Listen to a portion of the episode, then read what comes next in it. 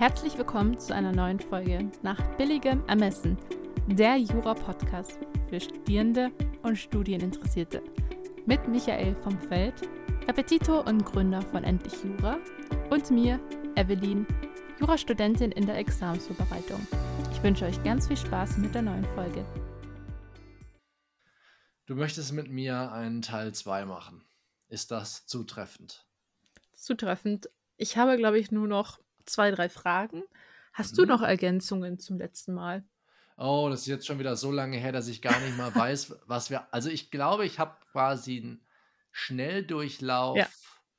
gegeben, wie zumindest tendenziell ein agiles Projektmanagement für Studierende und Referendarinnen aussehen könnte.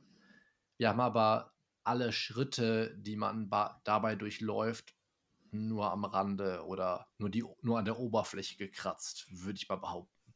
Genau. Okay. So, dann lass uns vielleicht das einmal ganz kurz rekapitulieren, damit die Zuhörerinnen und Zuhörer wissen, worüber wir beim letzten Mal gesprochen haben.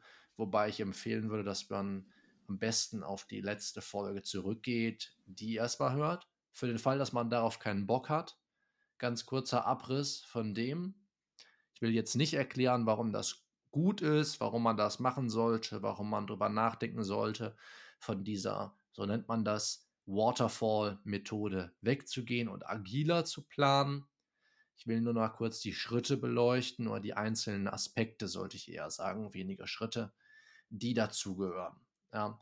Äh, fangen wir ruhig mal äh, hinten an. Ja, also das, was wir, worüber wir zuletzt gesprochen haben, das ist ein, wenn man so möchte, Meeting mit sich selbst, das man täglich abhält, wo man sich oder wo, ja, wo man sich zur Reflexion anhält über seine Fortschritte, über Schwierigkeiten, die sich beim Lernen ergeben, über Gegenmaßnahmen, die man vielleicht einleiten muss, weil es nicht so richtig funktioniert und so weiter und so fort. Also ich würde sagen, es ist Reflexion über Fortschritt und darüber, was man besser machen könnte, um in der nächsten Woche, weil man eben mit einem sehr kleinen Planungshorizont arbeitet, ein bis vier Wochen, dass man in der nächsten Zeit besser oder noch ja, effizienter wird und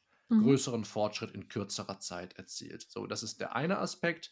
Dann, man muss seinen Fortschritt, das geht unmittelbar damit einher, man muss seinen Fortschritt sichtbar halten. Ich nenne das Manifestation. Damit meine ich nicht Manifestation im Sinne von mentalem oder emotionalem Training, sondern ich meine Manifestation im eigentlichen Wortsinne. Man macht seinen Fortschritt sichtbar, indem man den irgendwo in seiner Wohnung, in seinem Studentenzimmer, in der Uni, wenn man einen Spind hat, ich weiß es nicht, sichtbar macht. Ja, sodass man ganz klar sehen kann, ich bewege mich auf mein Ziel zu. Es gibt verschiedene Möglichkeiten, das zu machen. Wir hatten letzte Mal das Kanban Board genannt und das Burndown Chart. Kann man sich was von aussuchen, kann man mal googeln. Wir können sicherlich auch noch mal in den Show Notes ein Beispiel verlinken, wie sowas aussehen kann. Ich habe das in einem Video also beides schon mal demonstriert. Das ist also das zweite Wichtige, das man haben muss, damit man agile planen kann. Dann muss man klar machen, welche Schritte als nächstes anstehen und welche Aufgaben man sich aus seinem Aufgabenpool herausnimmt. Denn es gibt quasi in dieser Art des Projektexamensvorbereitung oder Prüfungsvorbereitung allgemein anzugehen, nur eine lange Liste, von der man arbeitet. Und diese Liste wird priorisiert, normalerweise im agilen Projektmanagement, sodass immer nur die Aufgaben mit der größten Hebelwirkung, die, wenn man so will, essentiellen, die wichtigsten Aufgaben angepackt werden, bis Zeit und Raum für andere Aufgaben ist muss also klar sein, was als nächstes zu tun ist. Es basiert darauf, dass man weiß, wie lange man ungefähr für die Erledigung der Aufgabe braucht. Das wird im agilen Projektmanagement nicht gemessen in Stunden oder Minuten oder Tagen, sondern in Größenordnungen, die mit Zeit erstmal nichts zu tun haben. Wir hatten die Fibonacci-Sequenz angesprochen. Ich hatte zu Kleidergrößen geraten. Es gibt verschiedenste Möglichkeiten, wie man das realisieren kann. Und ich glaube, damit haben wir eigentlich auch alle Aspekte angesprochen. Ja. Also zumindest so, wenn man es ganz grob, äh, einen ganz groben Überblick braucht. Ja. Zu deinen Fragen. Was waren deine Fragen? Ich glaube, ich habe das schon angemerkt, dass es mir super, super abstrakt rüberkommt und schwer fassbar. Würdest du jetzt, also in welchen Bereichen würdest du diese Technik dem Waterfall mhm. Äh, vorziehen? Also wir hatten es, glaube ich, schon, dass Examensvorbereitung vielleicht nicht unbedingt super gut dafür geeignet ist, wenn man einen festen Zeitpunkt dafür hat. Mhm, mhm, ja. Ja und nein. Also es ist sicherlich nicht ideal, aber man kann trotzdem viele Aspekte aus dem agilen Projektmanagement trotzdem nutzen. Okay, aber darüber reden wir gleich. Ähm, das andere, was du gerade angesprochen hattest, war. Dass es so abs zu abstrakt ist. Es ist dir zu abstrakt. Wie setzt man das um? Irgendeinen anderen Gedanken hatte ich dazu noch. Und äh, was die besten Beispiele dafür wären, um das agile Arbeiten umzusetzen. Mhm, mhm. Okay, also es ist sicherlich am einfachsten, um das Ganze konkreter zu gestalten, dass man erst einmal anfängt, organisch eine Liste anfängt wachsen zu lassen mit Aufgaben. Das heißt, wenn du jetzt heute sagen würdest, unabhängig davon, ob du einen Zielschreibtermin hast oder ob du quasi dich so lange vorbereiten willst, bis du dich bereit fühlst und all solche Sachen, ist auch mal nicht ganz leicht zu unterscheiden, was da besser für einen sein soll, dann würdest du jedenfalls heute mit dem Stand, den du aktuell erreicht hast, würdest du anfangen, in diese lange Liste zu schreiben. Du kannst dafür Doc nehmen, Google Doc, ein Word-Dokument. Das geht auch alles. Ich mache das äh, von Hand. Ja, ich habe einfach, wenn du so willst, einen Blog. Einen Blog, auf den, lass mich mal kurz schauen, pro Seite kann man, wenn man immer eine Zeile freilässt, kann es auch wie ich hier kariert machen, kann man 29 Aufgaben notieren. Und dann kannst du dir ja ausrechnen, keine Ahnung, 100 Seiten Block ähm, oder zumindest 80 Seiten oder so. Also kann, man kann damit fast 1000, äh, sorry, fast 3000 Aufgaben fassen. So, das würde also gehen, da würde man einfach diesen Block ständig weiter schreiben. So, immer wenn einem was einfällt, ach, das muss ich noch machen, oder man merkt in der Klausur, da kam ich nicht weiter, dann notiert man sich diese Aufgabe. Ja, und das Entscheidende daran ist, dass all diese Aufgaben mit einer sogenannten Definition of Done gekennzeichnet sind. Das heißt, du musst am Ende, wenn es zu dieser Aufgabe kommt und du sie bearbeiten möchtest oder umsetzen möchtest oder äh, der jeweiligen Aktivität nachgehen, die darin beschrieben wird, musst du dir im Klaren darüber sein, wann du damit fertig bist. Das kannst du bei der Aufgabe dazuschreiben. Das kannst du in einem separaten Dokument festhalten. Ich empfehle nicht zu viele verschiedene Dokumente zu haben, die irgendwelche Erklärungen enthalten. Man verliert sehr, sehr schnell den Spaß an diesem Arbeiten, wenn man immer irgendwo anders Referenzen suchen muss. Was würde ich also machen, wenn da jetzt steht, oder wenn du jetzt dir aufschreiben willst, ich habe die einseitige Erledigungserklärung im Zivilprozess nicht verstanden, so, das kam in der Klausur. Zusatzfrage, Zivilrecht, keinen Plan, habe ich nicht verstanden. Dann wäre es an dir, diese Liste hervorzuholen und dir aufzuschreiben, nächster Schritt mit Blick auf diese Schwierigkeit, die ich wahrgenommen habe in meinem Lernen. Jetzt könntest du dir einfach aufschreiben, einseitige Erledigungserklärung, ist jetzt auch nichts falsch dran. Entscheidend ist, dass du dann weißt, wenn diese Aufgabe ansteht, oder du diese Aufgabe auswählst, um sie zu bearbeiten, dass du weißt, wann die Aufgabe abgeschlossen ist. Und deswegen, gerade um Prokrastination vorzubeugen, empfiehlt es sich, da gibt es auch relativ viel Forschung mittlerweile zu, die Aufgaben so präzise und konkret wie möglich zu formulieren.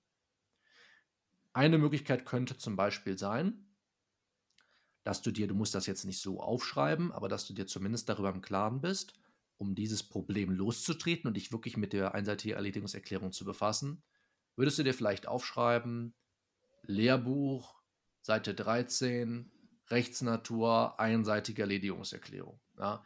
Oder noch weiter vorne ansetzen, geeigneten Aufsatz zur einseitigen Erledigungserklärung raussuchen. Drei Aufsätze vergleichen.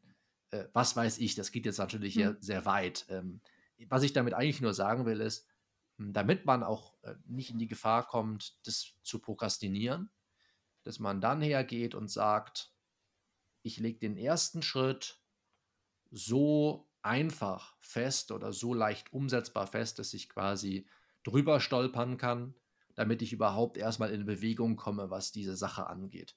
Denn ansonsten kommt es vor, dass man ewig diesen, diese, diese Aufgabe, einseitige Erledigungserklärung mit sich rumschreibt und nie passiert was.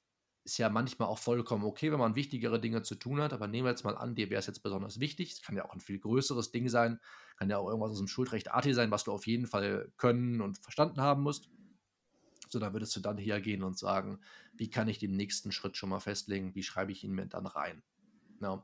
Also das wäre eine Möglichkeit, um organisch diese Liste wachsen zu lassen. Die ist dann eben irgendwann sehr, sehr groß. So, und jetzt gibt es ganz verschiedene Möglichkeiten, mit dieser Liste umzugehen. Wir haben letzte Mal über verschiedene Möglichkeiten dazu gesprochen. Jetzt nehmen wir einfach mal an, du fängst heute quasi bei Null an.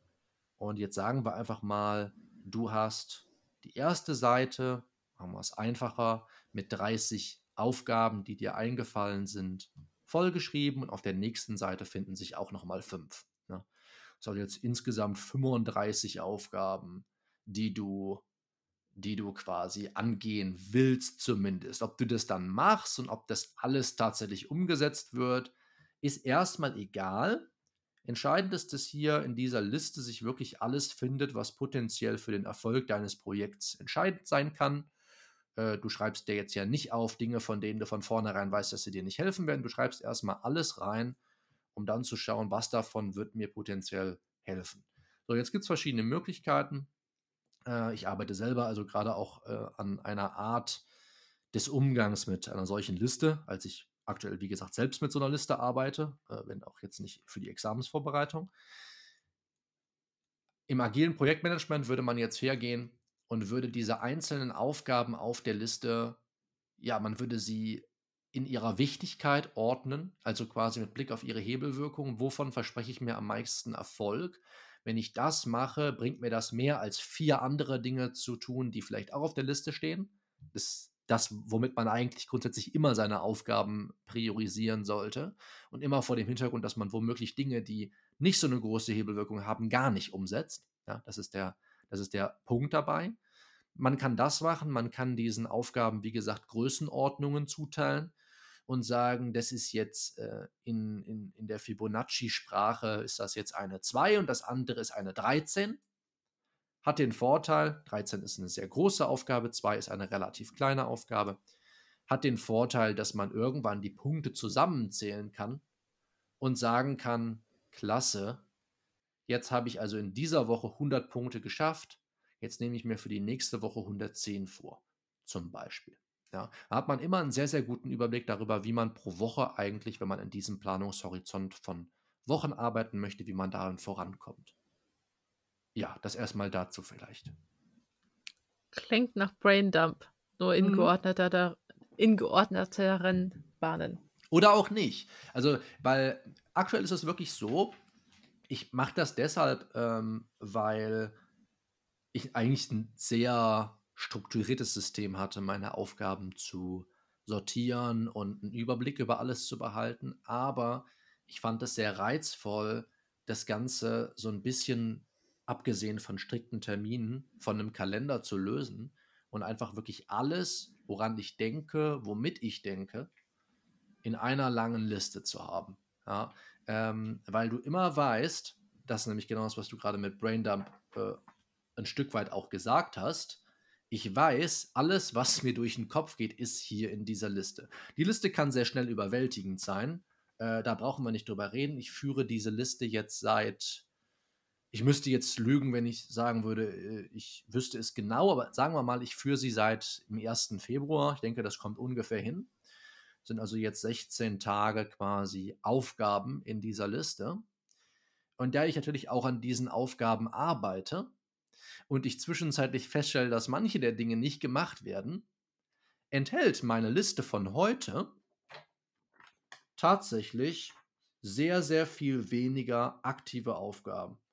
Also muss man wirklich jetzt so sehen, ich habe im Februar, Anfang Februar, 1. Februar, sagen wir mal, zwei Wochen angefangen. Ich habe 1, 2, 3, 4, 5, 6, 7, 8, 9, 10, 11, 12, 13, 14, 15, 16. Ich habe es gleich. 17, 18, 19, 20, 21, 22, 23, 24, 25, 26, 27, 28, 29, 30, 31. 31. Kommen noch ein paar mehr, stelle ich gerade fest. Lass uns mal mit 40 bis 45 rechnen.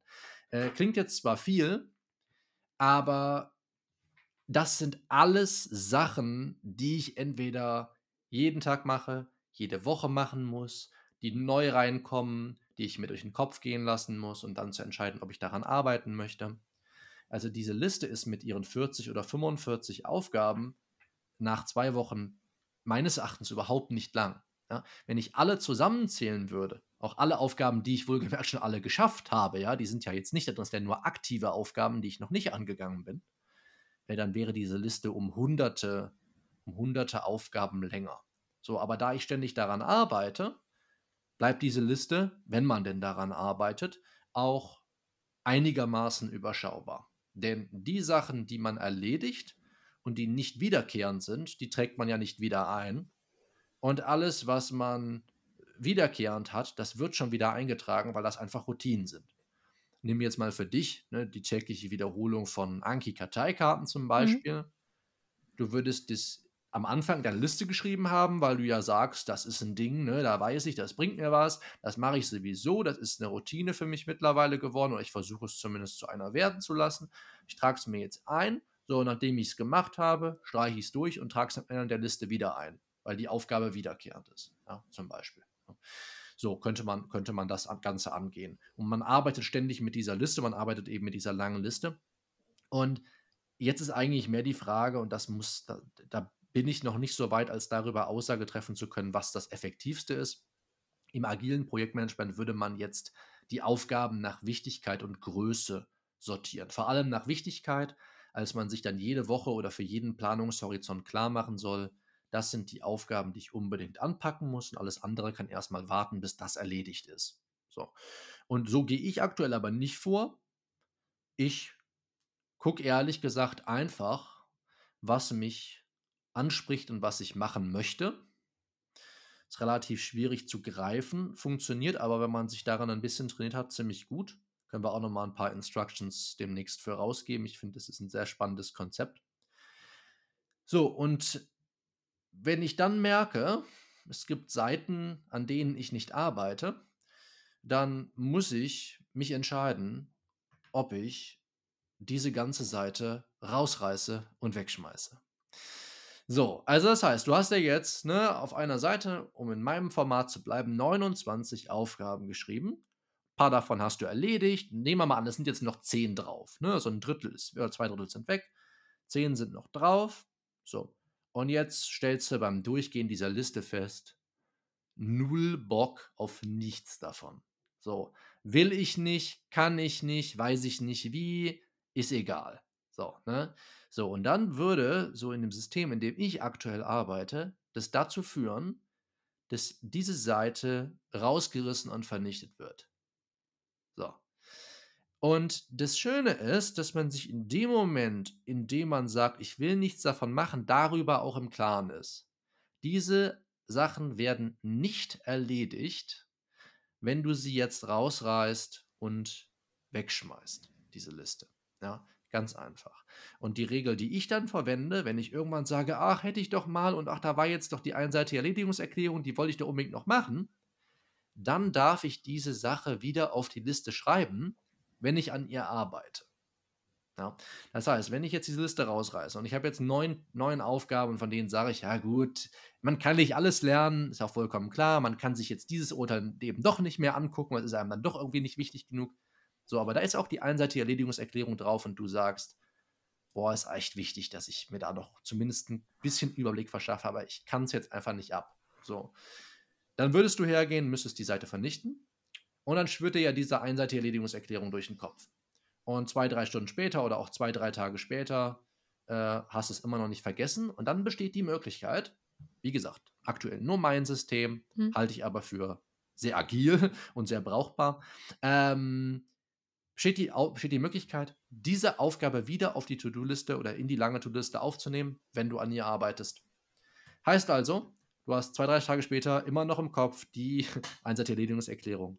Jetzt könntest du sagen, ich arbeite zumindest ein wenig daran. Ne? Nichts, was ich auf der Liste habe, muss ich abschließen. Ja? Die Idee ist, dass ich durch diese Aufgaben rotiere und dass ich mir, dass ich, deswegen ist es so wichtig, auch sich darüber klar zu machen, will ich das machen, kann ich das machen, traue ich mir das zu. Nichts davon muss komplett abgeschlossen werden. Entscheidend ist allein, dass an der Aufgabe gearbeitet wird, weil sobald man da so ein bisschen Momentum hat, wird das Ganze viel, viel leichter. Das kennt man ja von allem, was man prokrastiniert solange man einmal angefangen hat, wird es einfacher. Manchmal ist die, ist die, Sache trotzdem schwieriger, als man gemerkt hat oder gedacht hat am Anfang und sie wächst einem dann über den Kopf. Aber es ändert nichts daran, dass es auf jeden Fall einfacher wird. So, und jetzt könntest du hergehen und sagen, einseitige Linkserklärung schreibe ich mir wieder auf. Und jetzt zumindest suche ich mir im Sinne eines ersten Schritts, den du gehen könntest, suche ich mir zumindest mal einen passenden Aufsatz, ein passendes Lehrbuch, äh, eine passende Stelle im ZPO-Kommentar oder so raus, um mich über die Rechtsnatur der einseitigen Erledigungserklärung zu informieren. Und schreibe mir dazu eine Karteikarte. So, das würde ja schon dazu führen, dass du, was das Thema angeht, in die Gänge kommst und schon einen Riesenschritt weiter wärst als vorher. Und dann kannst du natürlich sagen, wenn das nicht alles ist, was du zur einseitigen Erledigungserklärung machen willst, kannst du die Aufgabe durchstreichen, unten wieder einfügen. Du hast dran gearbeitet, sie ist aber in dem Sinne wiederkehrend, als es ein größeres Projekt ist, innerhalb deines also ein, ein größeres, kleineres Projekt innerhalb deines großen Projekts Examensvorbereitung und schreibst es dir wieder unten rein. So, und so hast du, so rotierst du ständig mit dieser Liste und hast dabei immer das, woran du aktuell wirklich arbeitest, auf einen Blick. Bescheißt dich nicht selber, als du von einer großen Liste abarbeitest, um irgendwann in der Hoffnung zu sein, alles gelernt zu haben, was schlicht nicht realisierbar ist. Das ist so der große Vorteil, den ich darin sehe. Und ein Vorteil, den ich darin sehe, ist eben, dass alles, was einem durch den Kopf geht, hier auch gespeichert wird. Ja, das ist der, der meines Erachtens einzig große Vorteil neben über diesen anderen sehr agilen Systemen, bei denen man täglich von neuem die Planung anstößt und wo man wirklich am Anfang des Tages anfängt, To-Do-Listen für den jeweiligen Tag zu schreiben, ohne sie aus anderen, anderen größeren Listen abzuleiten. Ja, so viel dazu. Ähm, hast du das jetzt äh, speziell für endlich Jura oder kommen da noch private Projekte mit rein? Da ist absolut alles drin. Alles. Das würde ich aber nicht zwingend empfehlen. Ähm, ich wollte es jetzt einfach einmal machen, um es zu testen. Ähm, du darfst dreimal raten, wozu das geführt hat. Der Haushalt hier ist tipptopp. Okay. ähm, also hätte man nicht gedacht, aber ich muss sagen, diese Art von Liste, diese Art von agilem Arbeiten führt dazu, dass alle Routinen komplett unter Kontrolle gehalten werden. Ähm, oder überhaupt erstmal etabliert, wenn sie vorher nicht da waren. Ähm, sind wir mal so fair, das wird den einen oder anderen, äh, die eine oder andere Zuhörerin oder Zuhörer auch beruhigen. Ja, hier sieht es auch nicht immer top aus. Ja? Ähm, auch wenn ich sonst den Leuten immer als sehr geordneter und strukturierter Mensch vorkomme, so gibt es eben auch einzelne Routinen, die hier bei mir zu Hause nicht so gut laufen, wie ich mir das manchmal wünschen würde. Ist es ja gerade so, dass meine Frau Laura auch im Ref ist. Nicht Jura, sondern Lehramt. Da werden die noch etwas mehr gedroschen, habe ich das Gefühl, als hm. ähm, im Jura-Ref. So, und das heißt, die ist eigentlich den ganzen Tag entweder auf Achse ja, oder hat Seminare ähm, oder muss Unterricht vorbereiten, was gerade in den ersten Monaten extrem kompliziert ist, als man damit ja noch nicht so vertraut ist. Und deswegen habe ich hier von vornherein gesagt, das ist überhaupt kein Problem. Ich versuche hier sehr, sehr viel ähm, mehr zu machen als du und das ist auch vollkommen in Ordnung und äh, beide sind damit auch cool. So, und ich habe gemerkt auf jeden Fall, dass sowohl, also das würde für Jura gleichermaßen gelten, dass alle Routinen extrem gut unter Kontrolle gehalten werden. Also auch alle endlich Jura, Rep und was weiß ich Routinen sind ja auch unter Kontrolle. Ja?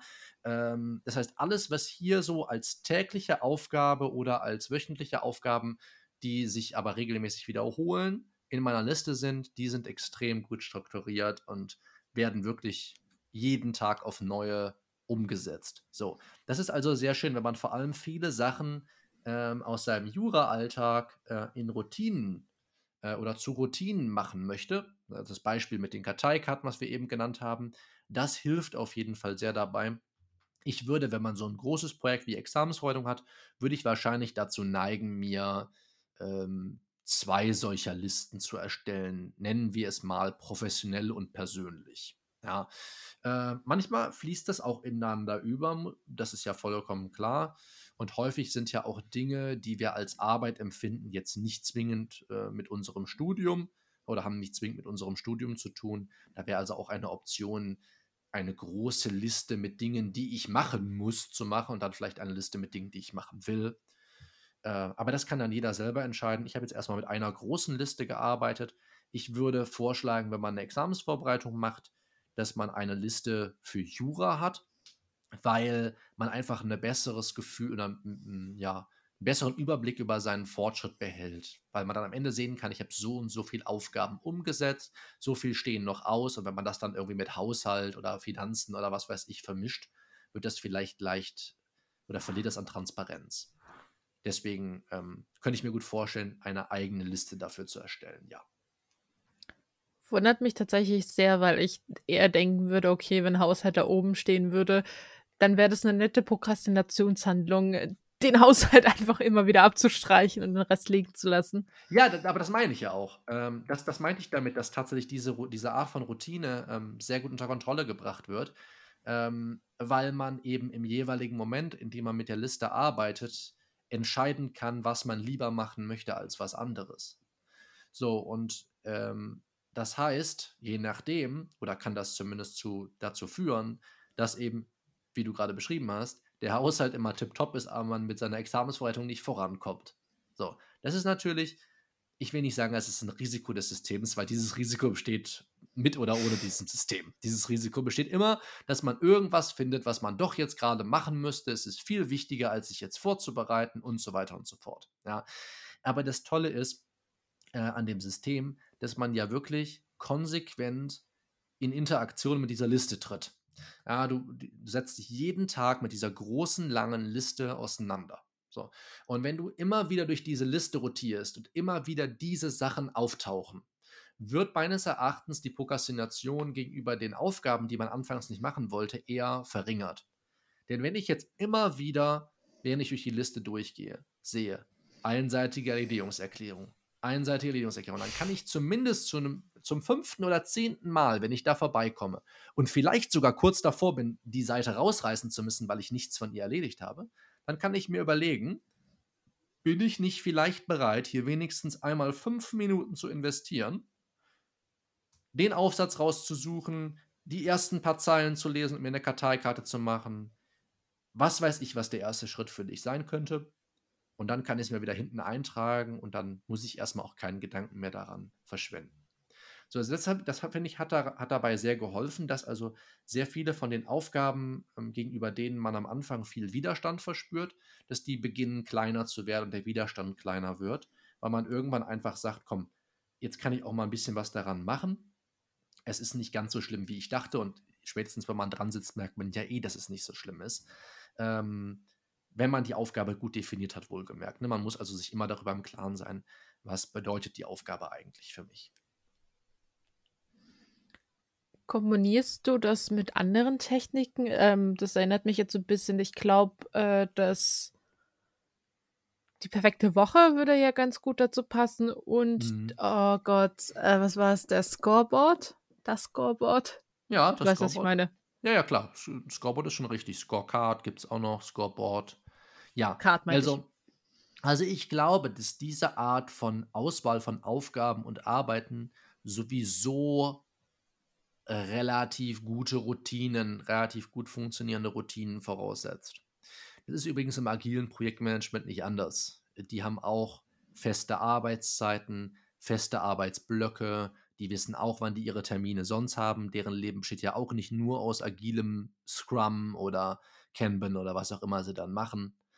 Deswegen, ich glaube, so dieses System einmal zu haben, in dem ich arbeite, ist sehr, sehr wichtig. Allerdings, was es sonst so angeht, ähm, bediene ich mich jetzt nicht irgendwelcher anderen Techniken noch, würde ich, glaube ich, gar nicht mal behaupten. Ähm, ich habe jetzt auch kein Scoreboard aktuell. Ähm, das wäre natürlich, wenn du klassisch agil arbeiten möchtest, natürlich sehr wichtig. Äh, oder jedenfalls ein Element dessen. Ne? Ob du das dann für dich umsetzt, das bleibt dann eh jedem selber überlassen. Aber wenn ich jetzt sage, meine Aufgabe ist es, so und so viele Examensklausuren zu analysieren und das ist eine wiederkehrende Aufgabe für mich, die ich hier in meiner Liste habe und die immer wieder auftaucht, dann wäre es ja sehr sinnvoll, sich dazu ein solches Chart oder ein Scoreboard zu erstellen, wo man ganz klar erkennen kann, so viele muss ich noch und das habe ich schon geschafft, ne, damit also der Fortschritt tatsächlich manifestiert wird. Ja. Mhm. Ähm, und die perfekte Woche ist deshalb sehr hilfreich, weil man dann von vornherein weiß, wann welche Aufgaben überhaupt in den jeweiligen Tag reinpassen, wann ich nicht mit dieser Liste arbeite, äh, wann ich frei habe, wann ich dieses mache, äh, wann ich zum Beispiel auch bestimmte Aufgaben aus meiner Liste gut und gerne ausklammern kann, weil ich weiß, das ist mein Klausurschreibtag, da kümmere ich mich nicht um die einseitige Erledigungserklärung, sondern da versuche ich sie höchstens, wenn sie drankommt, in der Klausur anzuwenden und so weiter. Also das, das kann sehr, sehr hilfreich dabei sein. Ähm, aber das System selber, so wie ich gerade damit arbeite, setzt eigentlich nichts dergleichen voraus. Ähm, setzt einfach nur voraus, dass man, dass man dem System folgt und diese lange Liste hat, ähm, die ständig aktuell gehalten wird, dadurch, dass entweder Aufgaben aussortiert werden oder neue hinzugefügt. Ehrlich gesagt, klingt für mich diese lange Liste so unfassbar frustrierend, aber ich ähm, habe ja noch immer dieses Denken mit, abgehakt und weg und dadurch, dass du ja immer diese Liste hast. Mhm. Ja, ja, also das, deswegen ist der Begriff To-Do-Liste auch nicht wirklich äh, äh, richtig hier in dem Zusammenhang. Denn diese Liste ist von vornherein so konzipiert, dass sie kein Ende hat. Ja, also sie ist wirklich nicht darauf bedacht, von vornherein zu sagen, das sind alle Sachen, die du tun musst und dann hast du gewonnen, wenn du diese Liste bezwungen hast. So funktioniert das dann einfach nicht. Ähm, deswegen müsste man, das, das äh, sehe ich, seh ich ein und das ist auch, äh, glaube ich, sehr wichtig, gerade bei so einem langwierigen Prozess wie einer Examensvorbereitung müsste man irgendwie einen Weg finden, um am Ende des Tages darauf zurückgucken zu können und sagen, wow, das ist gut, was ich heute gemacht habe. Sodass man irgendwie quasi sagt, jedes Mal, wenn ich was aus meiner riesenlangen Liste abhake, dann wird das nochmal irgendwo anders gespeichert und ich weiß, das habe ich an dem Tag gemacht. Sowas lässt sich sicherlich programmieren. Man kann es auch ganz simpel machen, indem man sich einfach, wenn man die Sache durchstreicht, sie nochmal auf einen separaten Zettel für den jeweiligen Tag schreibt, damit man am Ende des Tages sagen kann, das sind Dinge, die ich gemacht habe. Ähm, denn ansonsten hast du vollkommen recht, man, man hat nicht das Gefühl, ähm, so stark Fortschritte, Fortschritte, zu machen. Das Tolle an der Liste ist, dass man ähm, nach meinem Prinzip FAV, Fortschritt an allen Fronten, ähm, was ich in dem, äh, in dem Star Progress Kurs äh, erwähnt hatte, dass man dadurch natürlich, weil man durch die Aufgaben rotiert, überall Fortschritte macht. Ja? Das hat also zum Beispiel mir ermöglicht, äh, dieses System, was ich mit anderen Systemen bislang nicht hinbekommen habe, ähm, nicht nur meine ganzen Routinen wie, wann kommt das nächste Video, ist das Video vorbereitet, ähm, ist das Transkript daraus entnommen worden? Ist das hochgeladen worden? Wird die E-Mail rechtzeitig versendet und so weiter und so fort? Dass nicht nur diese Sachen unter Kontrolle sind, sondern ich jetzt die Kapazitäten aktuell habe, äh, mithilfe des Systems, durchaus auch deshalb, weil ich gerade, glaube ich, sehr effizient arbeite, dass ich zum Beispiel anfangen kann, an Projekten für Mai und Juli zu arbeiten. Um dann zu wissen, wenn denn Mai und Juli kommen, dann habe ich keinen Stress. Weil dann weiß ich jetzt schon, ich habe schon so viel Arbeit daran gemacht, das ist jetzt ein Klacks. Ne? Klar, am Ende summiert sich das nochmal, da kommen nochmal Aufgaben, die hat man vorher nicht in Betracht gezogen und so weiter. Aber ähm, 18.03. zum Beispiel ist äh, nächster einmal eins Broadcast, der ist halt fertig. So, alles, was ich da gerade noch zu mache, ist äh, ne, ein bisschen eine Präsentation zu erstellen ähm, und, und ein paar Quellenangaben zu überarbeiten und die aktuell zu halten. Das, das ist alles. Und der ganze andere Rest ist fertig. So, und das finde ich ist natürlich, äh, ist natürlich sehr schön, wenn man so ein bisschen diese Gewissheit hat, dass man nicht so schnell ins Hintertreffen gerät. Ähm, deswegen erzielt man quasi die Erfolge, die kleinen Zwischenerfolge nicht aus der Arbeit mit der Liste, sondern quasi aus dem Gefühl, on top zu sein ne, von seiner Arbeit, weil man alles ständig, stetig vorantreibt. Aber das, das erfordert natürlich nochmal so ein bisschen so ein Mindset-Shift, weil dieses Abhaken von und die Liste zu gucken, wie sie kleiner wird, ja auch ähm, ja, Endorphine freisetzt oder ähm, ich glaube, Endorphine sind nicht, nicht zwingend das, das, das richtige Hormon, aber ähm, Dopamin, glaube ich, wird ausgeschüttet und whatever. Also irgendwas, was jedenfalls einen sich besser fühlen lässt. Ne? Und deswegen könnte ich mir sehr gut vorstellen, dass, dass man da so ein bisschen mit einem anderen Mindset rangehen muss, wenn man bereit ist, mit so einer Liste zu arbeiten. Ähm, man muss ja auch nicht genau so eine Liste wie ich machen. Das ist ja jetzt, ich habe jetzt auch nicht gesagt, hier, so macht man das im agilen Projektmanagement, sondern was die beiden Systeme gemein haben, ist, dass die Liste ständig überarbeitet und priorisiert wird dass man ständig mit der Liste in Interaktion tritt und dass das eine lange Liste ist mit allen Dingen, die getan werden müssen. Ja, also wirklich alles, was man sich von dem Projekt Examensvorbereitung in deinem Beispiel verspricht, findet Einzug in diese Liste. Das ist das Entscheidende daran und das scheint mir auch das, das Wichtigste daran zu sein, dass man eben nicht, um nochmal kurz auf die Waterfall-Methode einzugehen, sagt, das sind alle Fächer, ich habe ein Jahr, dann mache ich in dem Monat das, dann mache ich das, sondern ständig ergeben sich neue Prioritäten, weil man ständig aufs Neue auch die Prioritäten festzurrt. Und man sagt nicht einmal, ich plane jetzt auf ein Jahr, um dann festzustellen, nach zwei, drei Monaten, ich komme hinten und vorne nicht hinterher. Meistens dauert es nicht zwei bis drei Monate, äh, zwei bis drei Monate, sondern es dauert zwei bis drei Tage, um festzustellen, mhm. scheiße, es geht nicht auf die Rechnung. Ähm, aber da geht mein Wecker wieder. Du weißt, was das bedeutet, Evelyn. Ähm, ja, ja. Ähm, das ist so ein bisschen, so ein bisschen der Gedanke dahinter. Aber ich, ja, das System ist bei mir sicherlich auch noch nicht ausgereift und vor allem müsste ich mir dann nochmal eingehend Gedanken darüber machen, wie könnte das in der Jura-Welt aussehen.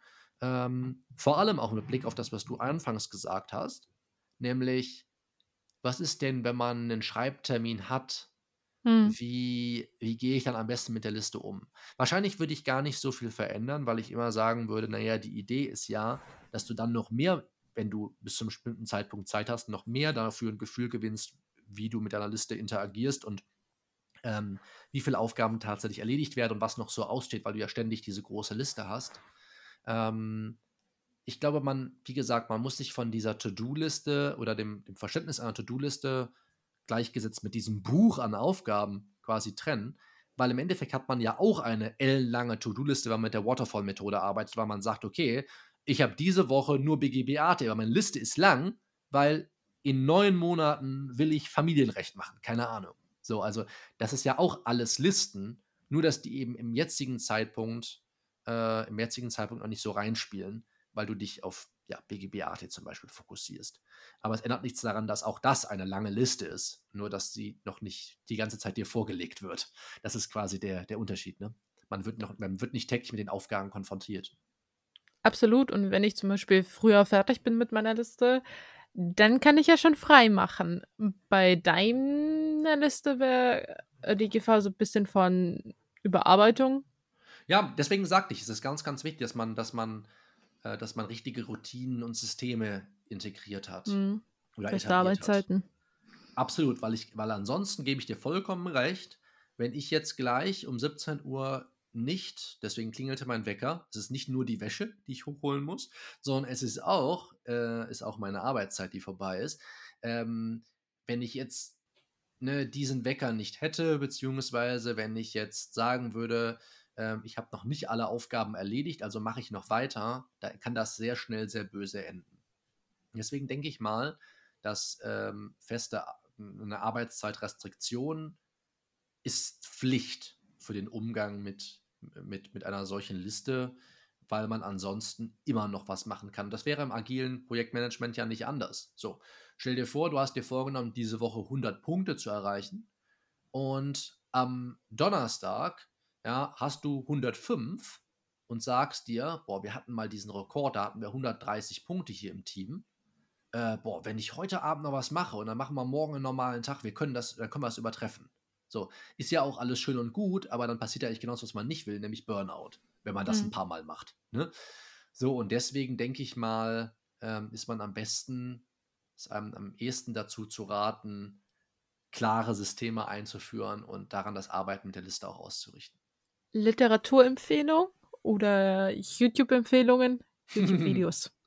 ja, ja. Also ich fand ähm, als ersten Einblick fürs Arbeiten mit Scrum zumindest, das ist mit dem ich mich am meisten auseinandergesetzt habe, äh, kann, kannst du mal schauen, das ist von Productivity Game ein Book Summary zu, zu dem Buch über Scrum. Also ich habe ein Buch über Scrum gelesen und ich habe das Video gesehen, deswegen kann ich diese beiden Sachen empfehlen, weil ich die beide als sehr gut empfunden habe. Das Buch heißt, kannst du ja mit bücher.de Link oder so ähm, einfach auch mal in den Show Notes verlinken. Das Buch heißt Scrum, The Art of Doing Twice the Work in Half the Time. Das können wir dann auch nochmal, ähm, kann ich dir separat nochmal schicken. Der Autor mhm. ist Jeff, Jeff Sutherland. Und das, das Video dazu ist Productivity Game, also Produktivitätsspiel, wenn du so möchtest. Uh, Productivity Game und da einfach Scrum dazu eingeben, dann kommt das Video. Ich glaube, das war das erste Video, was der Typ mit dem Kanal gemacht hat überhaupt. Den ähm, kenne ich sogar. Ja, der macht sehr gute animierte Videos. Also halt nur Non-Fiction und nur, nur Self-Improvement, aber die Sachen sind alle top. Genau, sind nette Zusammenfassungen. Finde ich auch. Also da kann man auch mal für sich gucken, ob man das Buch eigentlich lesen will. Und wenn man dann nämlich das Video gesehen hat und sagt danach, boah, es interessiert mich sehr und ich könnte mir vorstellen, das kann ich gut auf Jura ummünzen, dann kann ich ja das Buch immer noch lesen. Ähm, aber ja, das, das, ich finde das Video sehr gut. Da kann man also gerne mal reinschauen.